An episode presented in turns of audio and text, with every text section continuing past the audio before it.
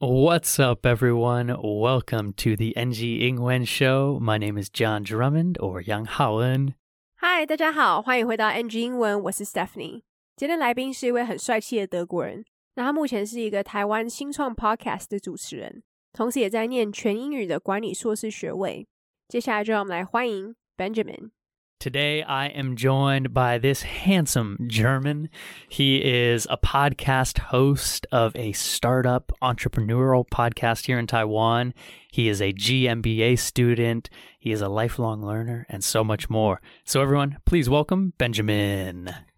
Thanks, man. Nice to meet you. Nice to meet you, dude. So, I think we met because I was stalking you on LinkedIn. Is that right? I think that was the way. I'm actually pretty active on LinkedIn. I'm always making some posts, and I think that's how we first had contact. Yeah, I think you you were putting out a pretty cool entrepreneurial podcast, and I realized like, oh my goodness, you you do a startup podcast here in Taiwan. Is that right? Exactly. I think you saw the first interview uh, from the Taiwan Startup Podcast with Kees Engelen. Also, very interesting story. He's um he's running a business called Taitoma and helping small to medium sized businesses to build their electronic products. Ah, I was always I've seen you know him and I are actually connected on LinkedIn, but I wasn't exactly sure what he does. So he basically is doing consultancy for small medium businesses. Uh, kind of that, but it's actually actually already a large business what he's doing. Maybe already 70 employees around that. He has a lot of employees in Colombia because he has like a very good relationship to the best technical university in Colombia. Very interesting. Ah, Very So he a lot of engineers there and also a team in Taiwan. So he helps because Taiwan is very good at manufacturing. yeah, right. So he helps um, companies to build their product in in Taiwan, like Mhm. communicating with the factories and building the product. So cool. So yes, you are saying this this is a pretty new podcast that you are running. I never get to really talk to podcast hosts. So it's focused on starting up a business as a foreigner here in Taiwan, is that right? That's one important point. Mm. I'm I'm orientating uh, on foreigners. Yeah, I want to also attract more foreigners to to come to Taiwan and maybe see that Taiwan is also a great place because I think there there's one advantage that's special to Taiwan is um, Taiwan is a very small island, so it's easier maybe to test products, right, and to find a product market fit. And, Mm. and then there's the electronic manufacturing advantage. If you want to build a product, and I think it's very easy to build prototypes and everything in Taiwan. And but the other part I also want to do is help Taiwanese founders maybe do some promotion in in in the West and also get their name out of a out a bit in the other in the other side of the world, right? Yeah, man. It, that's that's a great incentive because you now we'll talk later in the show. You have German, you have English, and you have Chinese at your disposal, and you can really hopefully help Taiwanese companies maybe expand into Europe. Yeah, that would be a great idea. Yeah, man, it's so super cool. Well, I wish you nothing but success, and uh, yeah, if you need any guests on the show, please let me know. I'll, I'll send Sure. all my friends. Thanks, man. I can also have an interview with you in the future. Yeah, there we go. Thinking too, then, about you have an interesting story, and we don't have too much time to get into too deep of the technical aspects of everything, but you now are here as a GMBA student. When you were originally maybe going to go to China, you were studying Chinese in Germany, and then COVID happened. So, can you share a little bit about that story and, and what actually led you to Taiwan? Yeah. So I studied, um, I started my studies in like 2018 after high school, right? And I studied in Germany business and Chinese. Mm. And I mostly chose this program in Germany because there was one exchange year. Um, and that exchange year normally would have happened in, in China. But then there was COVID in, I would have gone to China in 2020, in the summer of 2020 Okay, right. and I couldn't get a visa. At that time, it was impossible. I even worked um, some time for a German university, which had a subsidiary or a um, partner university in, Mm. in in China. They and I taught Chinese students online, and I hoped that maybe I could get a working visa or some way of that, like something like that. But Mm. also that didn't work. Yeah. So I heard one professor, um, Professor Diamond, thanks. she she told me about maybe there is an opportunity to go to Taiwan, and then I googled a bit, and I found out okay maybe there's this university. I first contacted some universities, and then they told me actually, um, University told me there's this way maybe of getting a working holiday visa. Ah. I went to the Taiwanese embassy in Frankfurt and I got a visa in in 3 days. Whoa. yes. and and I directly booked a flight. 2 weeks later I went to Taiwan. There was also some other stuff I had to do. I had to fight my university before a bit and wrote a letter to them so that they let me do the courses and let me go to Taiwan. so there was, there was also some fighting involved. Very German of you right there. Like, I want to do this. let me do it. Absolutely. and, um, and then, yeah, I went to Taiwan.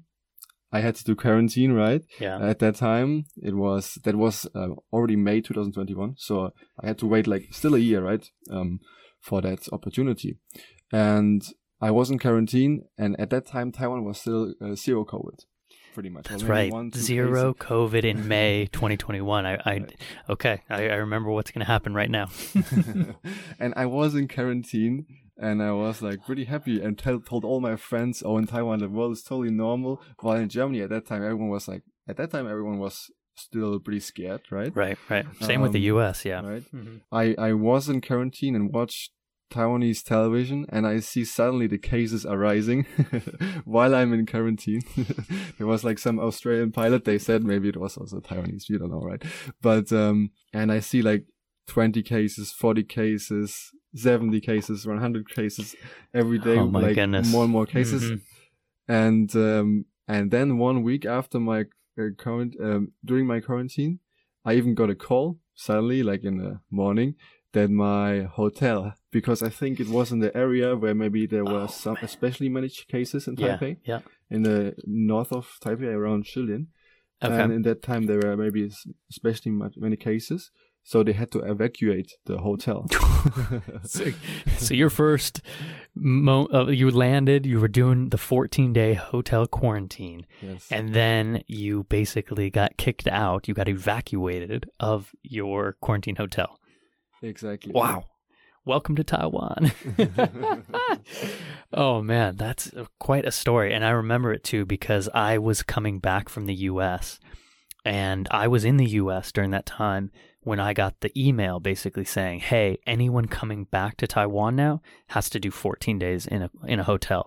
And I was so pissed because you know, I have two dogs. I don't know if I told you. I have oh, two dogs and okay. I traveled for a few weeks to go see my family in the US and I set up my house for quarantine. You know, I was all ready, had all my food and everything, and I couldn't stay in my house for quarantine. And I had to pay full price for a quarantine hotel for two weeks. It was yeah, crazy. That, that's that's unlucky. Oh man, and it was right. It was the end of May. So no, okay. was it uh, start of May? Maybe end of May. It was right around the time we probably you you were coming. we met at the airport. yeah, we probably did. so cool, Ben. So thinking then, okay, now you're in Taiwan. You've been here for a little while.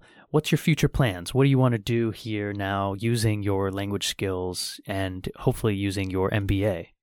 The future is already it's always pretty hard man to to know what i want to do sorry about that but um currently i'm i'm focusing on still improving my chinese mm. i'm doing some podcasting. I want to build up this podcast. I want to do two episodes per month. Nice. Um, just finding out some recording location in Taipei now. Uh, I already recorded some episodes, but I have to improve the audio quality. Ah, my my struggle doing, always. um, and I'm also doing some courses right now in in Figma, in, in design, maybe I can do something regarding app development, and also I maybe I'm I'm looking forward to get some internship in the summer, either in the in the semiconductor or maybe in the maybe for a German car company. Yeah, maybe it's a bit it's a bit hard for for Germans to to um settle down a Taiwanese company, and also like it's it's always like that, right? The management in the end is is always um national mm-hmm. mostly. For sure. Yeah, makes sense. And it's so cool, man, and I wish you nothing but success and I love your attitude and how your your your growth mindset, we love to say on the show, right? You're you're wanting to do stuff, you're wanting to have impact and I believe you're going to do it, my man. 来宾说，他的 podcast 的目标族群是外国人，因为他希望可以让更多外国人来台湾， 也让他们知道台湾其实很适合创业。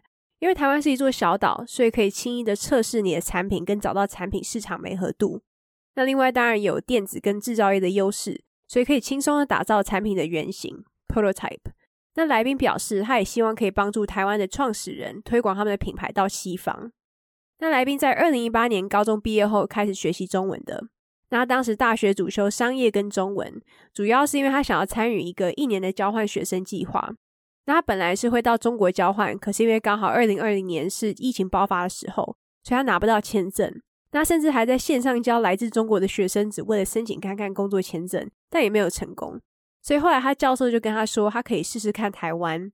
他就联络了一些大学之后，他们就跟他说，他有机会申请到打工度假签证。那后来他就到了法兰克福的台湾大使馆去申请。那他三天后就拿到了，所以就订了两周后的机票来到台湾。他还得写一封信给他的大学，请他们让他在台湾的期间继续就读。那他来到台湾之后还需要隔离，因为当时是二零二一年的五月。那台湾当时是零确诊案例的，他还很开心的跟朋友们分享这里的生活完全正常。没想到后来疫情就在台湾爆发了。那在一周后，他就收到隔离饭店的疏散 （evacuation） 通知。那他说他现在专注在让他的中文进步，那同时也希望可以让他的 podcast 做起来，并且一个月出两集，还有提升他的音质。这也是为什么他也正在寻找录音空间。那他现在在学一些 Figma 设计相关的课程，因为他希望之后可以做一些跟应用程式相关的开发。那来宾也说，还蛮期待这个暑假能够拿到一些实习，或许是跟半导体相关，也有可能是跟德产汽车相关。那我们继续来听接下来的专访吧。Well, do you think we could switch gears a little bit to kind of share more of the story about your language? You know, you're speaking to me now in English, but that's not your mother language. You're here in Taiwan speaking Chinese. That's not your mother language. So take us on the journey. Maybe we can start with English. How did English develop for you in Germany? Yeah, so in Germany, most most uh, students they start learning English like at the age of six mm. to eight, maybe. Yeah, I think it was similar. I'm not actually not exactly sure. I had some private courses very early. Um, I don't know during my primary school age, maybe at six, seven, eight and thanks to my mom for that. I think that definitely shout out mom. That is definitely um, was very helpful for my English afterwards. Um, and then during high school, I had um, a bilingual bilingual uh, program, mm. And I had business management in English. And I also during that time we had to do an abroad internship. I originally wanted to go to China actually um, at that time, but I couldn't because I was too young. I was 17 at that time. so wow, I needed to be 18. So I went to, and the only way where you, uh, the, the only place you could go was England. That's uh, right. You went was, to England. That's right. I forgot. Um, yeah. So I, I, did an internship at the Chamber of Commerce in the West Midlands, nice. Worcestershire. You know the Worcestershire sauce. Yeah, I, I love Worcestershire sauce. Yeah. yeah. So I did an internship there. So um, cool, man. And, and, yeah, I think that was also very um, helpful. Mm. Like this, this just it was just one month, but like just getting this language environment was very helpful to to speed up my my language learning progress. Yeah, man. It's it's a great point because you were in England, you're working for then a company as an intern, and you had to speak English every day right there. I'm exactly. sure you didn't have any, maybe small exposure to German at that time, right? Not, not at all. Not at all. Yeah, Maybe there you go. There, there, were two other German uh, classmates and friends.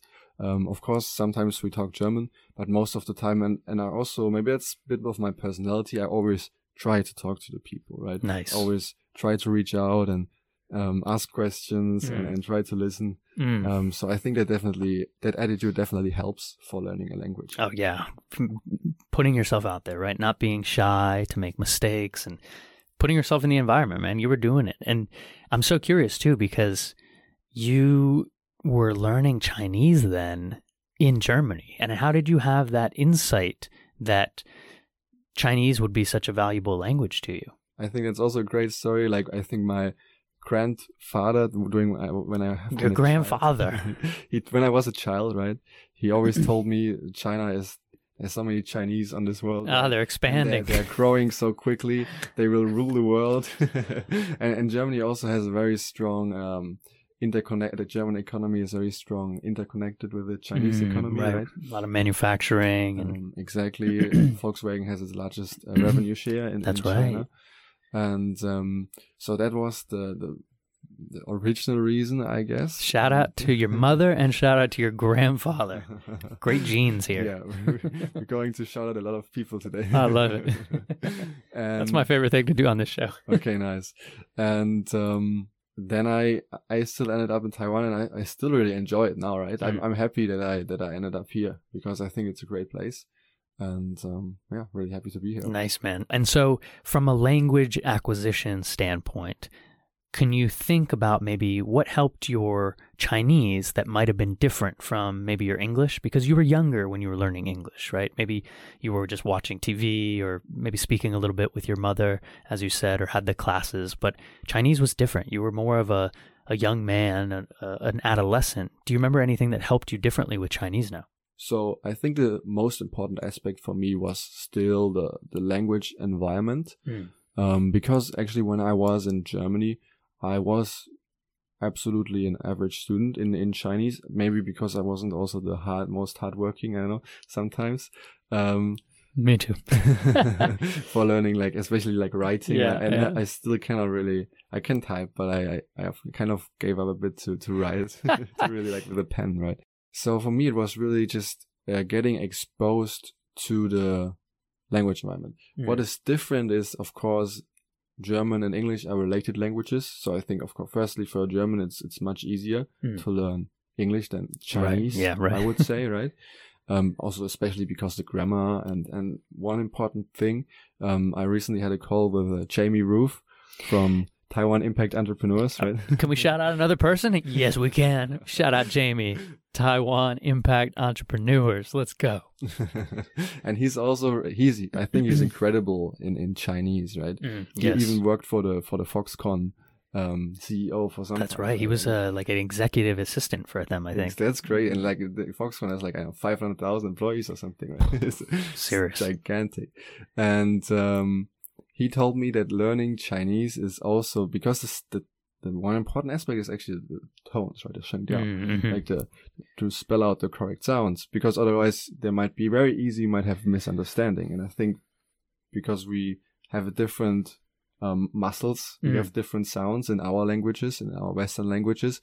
It's very important to repeat special sounds and maybe to to read a text um, to speak it out and also to at the same time listen to some recording of maybe ideally a native speaker. Yeah. Um, and then try to improve and repeat um, this text or especially the vocabulary that they are struggling with mm.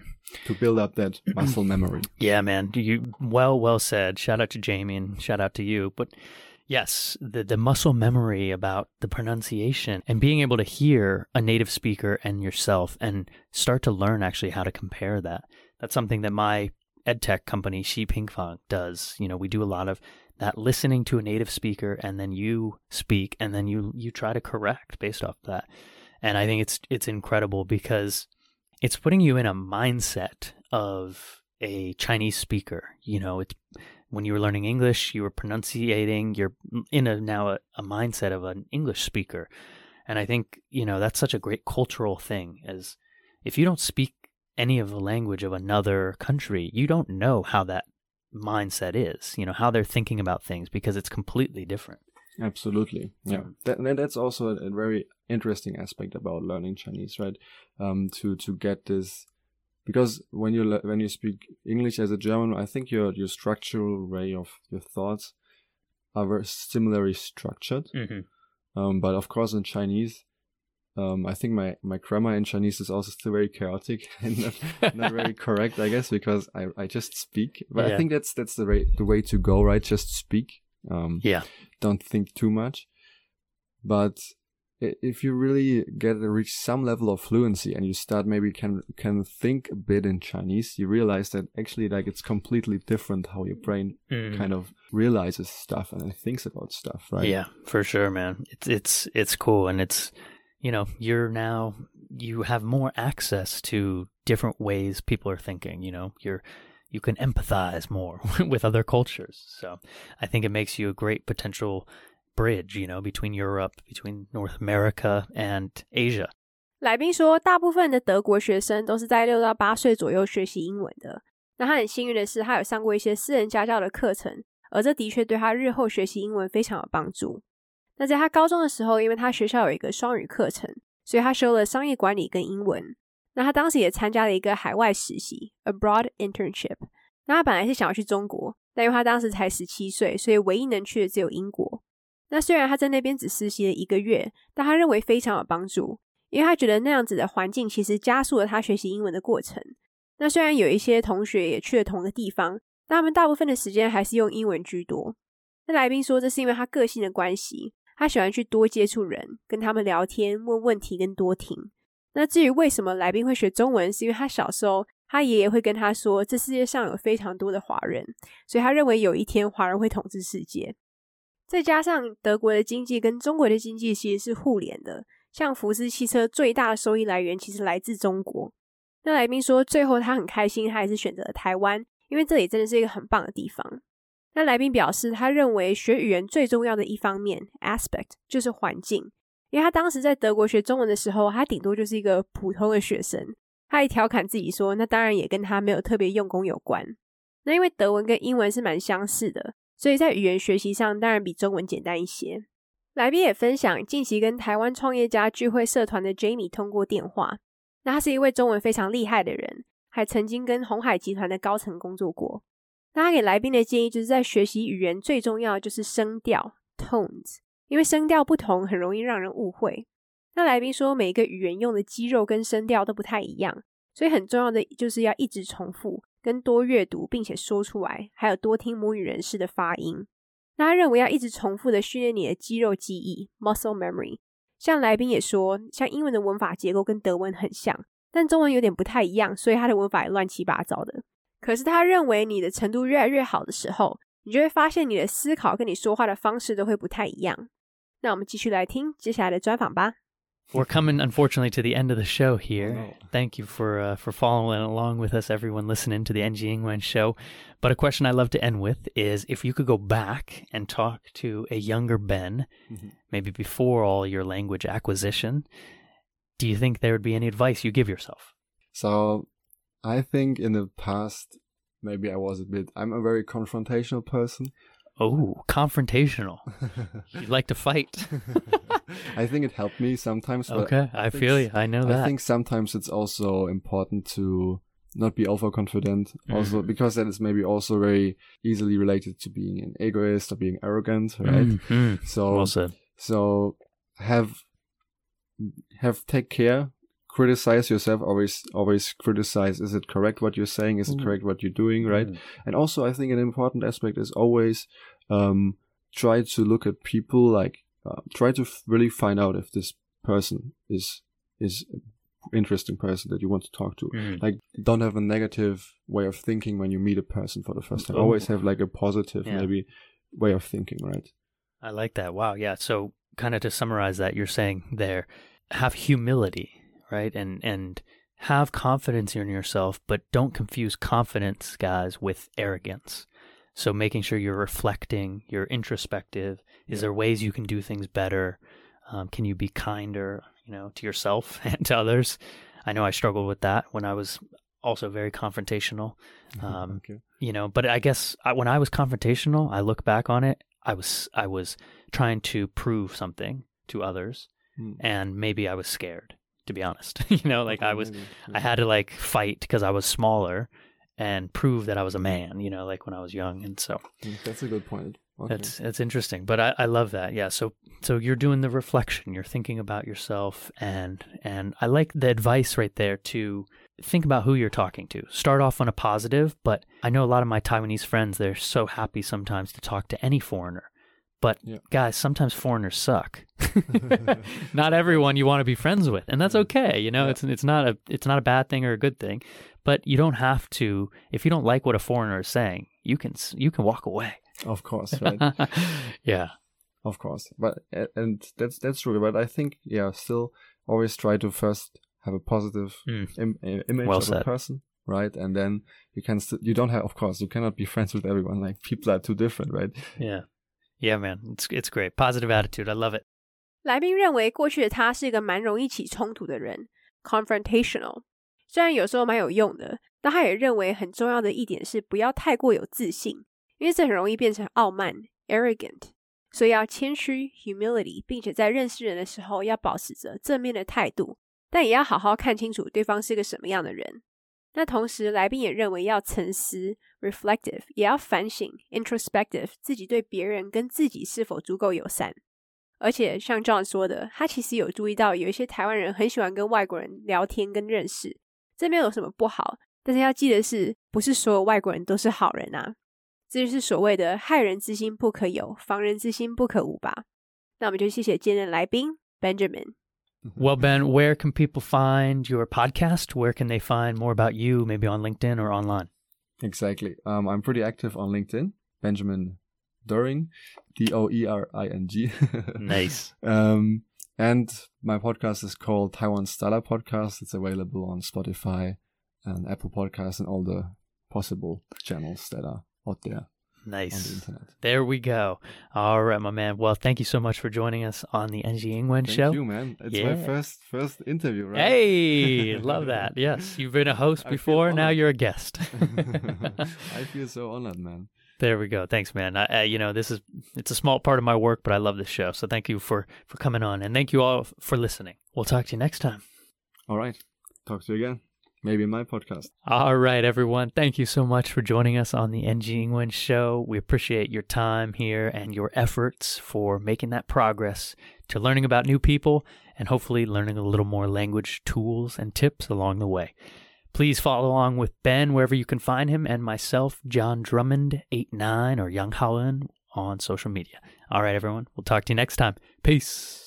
All right. Well, that is our NG Ingwen show for today. We hope everyone enjoyed listening to that. You can connect with us on Facebook, Instagram, YouTube, and now Spotify. You can search NG Ingwen or you can search on IG NG English ICRT. And don't forget to tune in every Wednesday morning from 6:30 to 7 and Wednesday night from 9 to 9:30. We'll catch you on the next episode. Bye bye.